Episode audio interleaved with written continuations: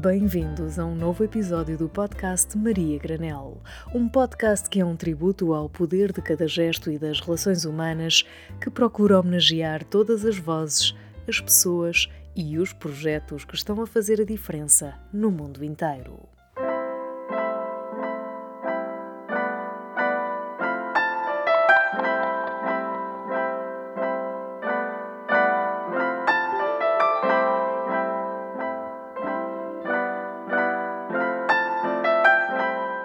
Desde pequena que Joana Guerra Tadeu tinha como missão tornar este planeta um lugar mais justo e sustentável para todos.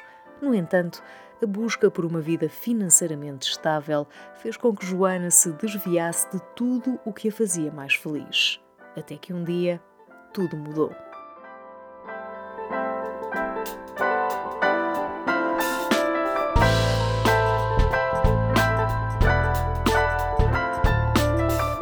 Verdade é que tudo começou com os meus pais e com a maneira como eu fui educada. Eu fui educada numa família com uma série de despertares para a ecologia, para os direitos humanos, uma mãe professora primária, um pai jornalista, portanto tive esse, esse privilégio de ser educada nesse seio.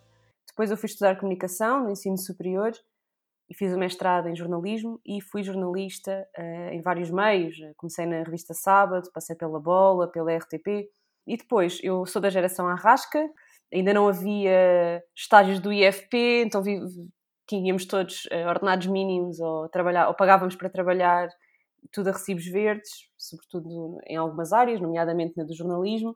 E eu cansei-me daquilo, aquilo causava-me muita ansiedade, essa incerteza e essa falta de estabilidade e de, e de estabilidade financeira. E quando surgiu a oportunidade de trabalhar para uma consultora Big Four na área da inovação, eu disse que sim e achei que era essa segurança que eu queria. Uh, estive lá três anos, depois fui contratada por um cliente, acabei a, tratar, a, a trabalhar num banco como responsável da supervisão de operações, o que quer dizer que eu tinha que aprovar cada vez que uma conta era aberta, cada vez que uma conta era fechada, cada vez que havia uma penhora, cada vez que.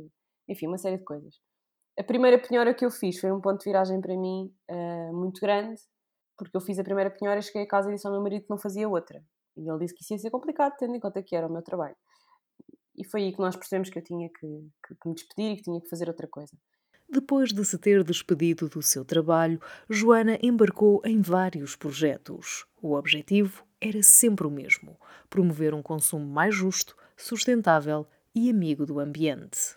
E então criei o primeiro projeto aqui na área da sustentabilidade, que foi o projeto A Montra do Window, que era a primeira loja online de produtos uh, responsáveis, feitos por makers portugueses, e um blog que falava de tudo, de política, de sexo, de produtos, de estilo de vida, de viagens, sempre com o gancho da sustentabilidade, portanto, do impacto social e do impacto ambiental.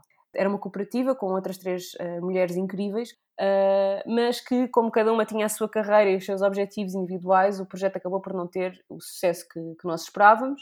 Quando eu percebi que aquele projeto não ia avante, entretanto estava grávida e pari uma criança incrível, que entretanto já tem quase 4 anos, e tive ali muito tempo para pensar outra vez, não é? Para voltar uh, a pensar nos meus valores, no que é que eu queria deixar no mundo, do futuro da minha filha, essas coisas todas muito filosóficas e muito existenciais, mas que são fundamentais para nós nos sentirmos bem connosco próprios e sentirmos que aquilo em que investimos o nosso tempo está alinhado com quem somos.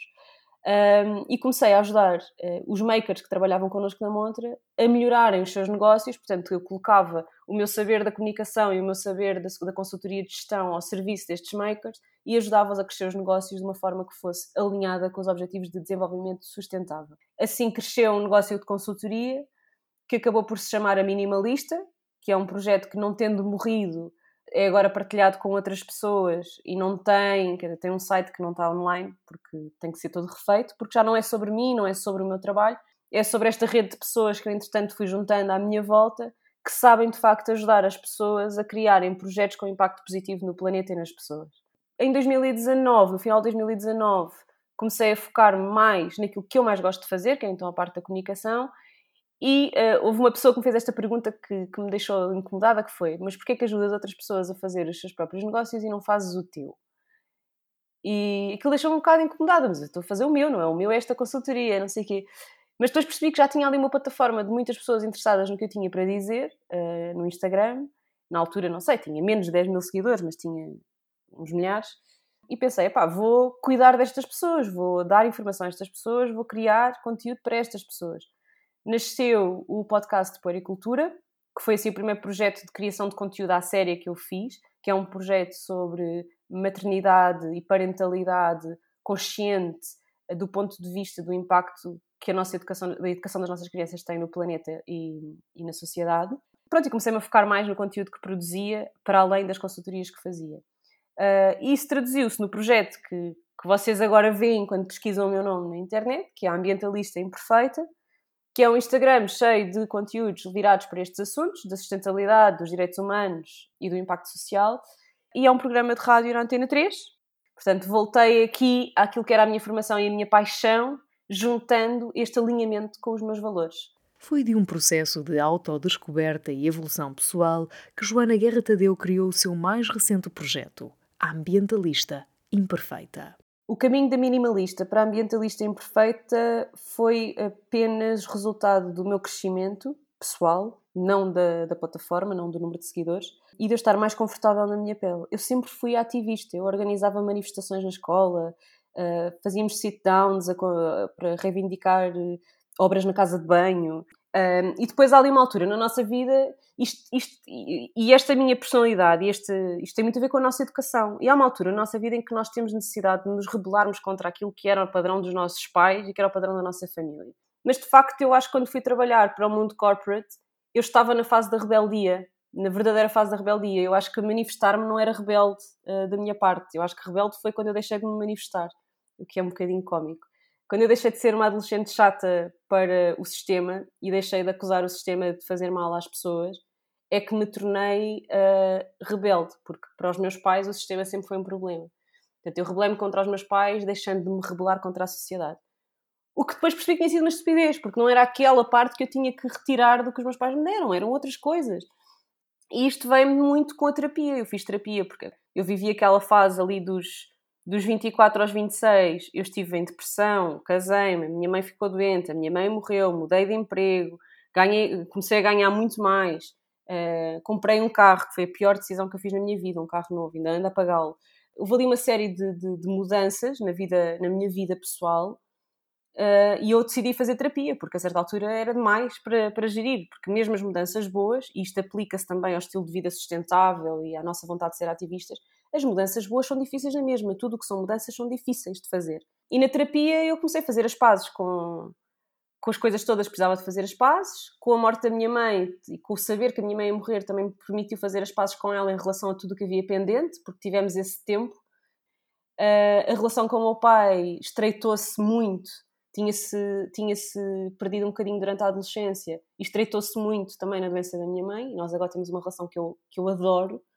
Uh, a relação com o meu marido também se estreitou muito e isso empoderou-me. Ter esta rede de apoio, isto empoderou-me e fez-me poder ser quem eu queria ser. Portanto, a mudança da minimalista para a ambientalista foi basicamente um empoderamento que eu tive graças à minha vontade de me cuidar, à minha vontade de me conhecer e ao facto de ter um pai, uma mãe, um marido, uma sogra e uma terapeuta e um conjunto de amigos dispostos a darem-me a mão e a fazerem uma rede para o caso de eu cair. Uh, e foi isso que me permitiu. Portanto, basicamente, a ambientalista imperfeita foi assumir a minha identidade. A minimalista era uma personagem, a ambientalista imperfeita sou eu.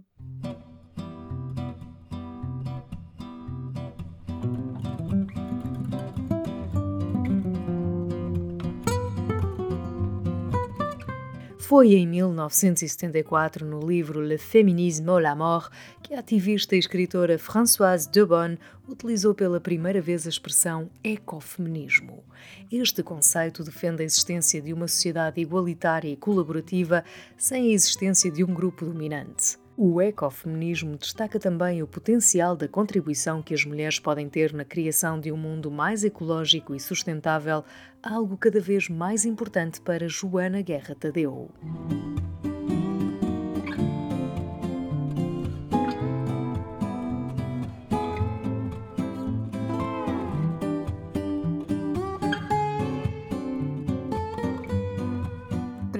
Importante não deixar ninguém para trás. E não deixar ninguém para trás quer dizer que eu não posso falar de ambientalismo só do meu ponto de vista.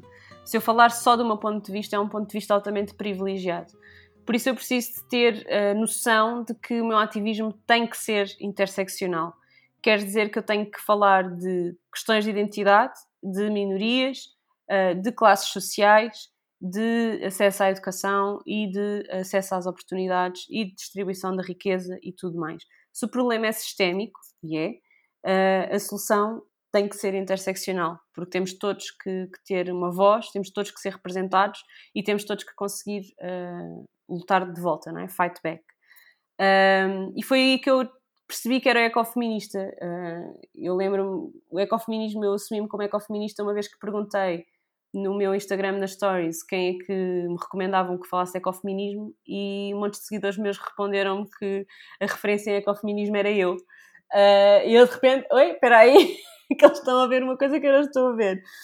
E fui estudar mais, fui ler, fui ler livros, uh, também falei com umas ecofeministas brasileiras, pá, e percebi que de facto eu era ecofeminista no sentido em que uh, o ecofeminismo é um movimento interseccional que vê o, os problemas das alterações climáticas como um resultado de um sistema capitalista, machista, patriarcal e, e racista e heteronormativo uh, sobre, que sobreexplora recursos e pessoas.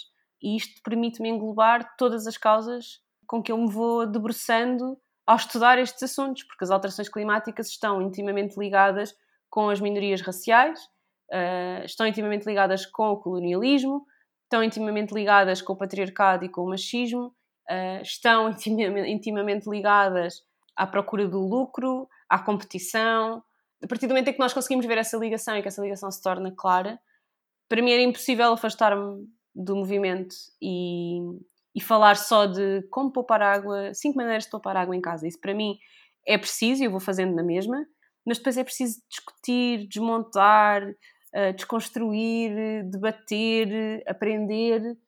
Portanto, eu dou-te as cinco dicas para poupares água, mas a seguir espero que tenhas disponibilidade para pensar onde é que a água realmente é mais utilizada, não é em tua casa, é na indústria, em que indústrias, como é que tu podes contribuir para que essas indústrias ajam de maneira diferente ou acabem, que é muito mais profundo do que, sei lá, recolher a água do banho e fechar a torneira quando estamos a lavar os dentes. Uh, que é para fazer, mas há coisas mais profundas que nós temos que explorar, aprender e estar dispostos a, a questionar e, e a agir. É da vontade em simplificar as necessidades de todas as pessoas que menstruam e que vivem em situação de pobreza que surgiu o projeto Todas Merecemos. Tem o apoio das atrizes Isabel Abreu e Joana Seixas. Outro projeto a que eu estou a dedicar muito do meu tempo é o projeto Todas Merecemos, que foi uma ideia que surgiu na cabeça da Isabela Abreu, que decidiu oferecer um copo menstrual a uma mulher que está a viver na mesma rua que ela, só que vive numa tenda na rua e não vive numa casa normal. Uh, e ela decidiu oferecer-lhe um copo menstrual, depois de ter confirmado que ela tinha forma de o esterilizar. Uh, e aquela mulher lhe explicou o impacto que isso tinha uh, no orçamento dela e, e no bem-estar dela. a partir daí, a Isabela Abreu contactou a Joana Seixas que disse: uh, então temos que oferecer copos a toda a gente. Como é que vamos fazer isto? E a Joana Seixas liga-me a mim e diz: Joana, queremos um projeto de impacto social e sustentável e não fazemos ideia como é que isto se faz. Queremos dar copos menstruais a toda a gente. E a primeira coisa que eu disse foi: não podes dar copos menstruais a toda a gente. Uh, e pronto, e começou a partir daí uh, a nossa conversa. Era suposto ter sido só aquela conversa ao telefone, daquilo transformou-se numa reunião da reunião, de repente ela diz-me que, eu, que me vai pôr lá no projeto como responsável pela estratégia de impacto e a comunicação. Uh, eu digo que sim, a pensar que vou dedicar um dia por mês ao projeto. Quando dei por mim, estava a trabalhar a tempo inteiro naquilo e a abandonar tudo o resto para chegarmos à Assembleia. E a verdade é que chegamos uh, e que já se estão a ver frutos do nosso trabalho. E é um projeto que neste momento tem uma componente ativista forte, que já está a dar frutos, uma componente solidária, em que nós oferecemos cabazes de, eh, de produtos menstruais eh, a pessoas que menstruam em situações de exclusão social. E depois tem também uma componente que é que está agora em desenvolvimento e que espero que no final do ano já tenha os primeiros frutos, que é uma componente cultural e educacional uh, sobre como é que a menstruação é vivida e como é que poderia ser vivida e como é que nós podemos melhorar e deixar acabar com o facto da menstruação ser uma, uma desvantagem e fazer da menstruação uh, uma vantagem. Uh, ou, no mínimo, uma não desvantagem. São pequenos gestos no nosso dia a dia que fazem a diferença e que podem ajudar a tornar o nosso planeta mais sustentável. Comer menos carne é a maneira mais fácil para um indivíduo de realmente reduzir a sua pegada de carbono e de contribuir para a redução de pegada de carbono da sociedade. Eh, é uma mensagem muito forte para as indústrias, eh, para a indústria agropecuária eh, e é de facto uma mudança que não nos custa a fazer. Tornar-nos veganos pode ser difícil, comer menos carne não é. Em segundo lugar, o fazer perguntas, questionar tudo e ter conversas à mesa com muitas perguntas, com muita audição com, e com chamadas de atenção para comportamentos e comentários que nos atrasam em termos de sociedade, é um, a melhor maneira que nós temos de influenciar as pessoas à nossa volta. É muito mais fácil nós influenciarmos. É mais difícil desafiarmos as pessoas que amamos, mas é muito mais fácil influenciá-las do que influenciar pessoas de fora. Portanto, o impacto que pode ter uma, uma boa conversa à mesa de jantar com amigos e família sobre um tema que normalmente as pessoas considerem desconfortável ou difícil, pode ter um impacto mesmo muito grande, porque essas pessoas depois vão, vão repetir essa conversa com as suas pessoas e por aí fora. E eu acredito muito neste efeito dominó uh, e acho que pode levar-nos muito, muito longe.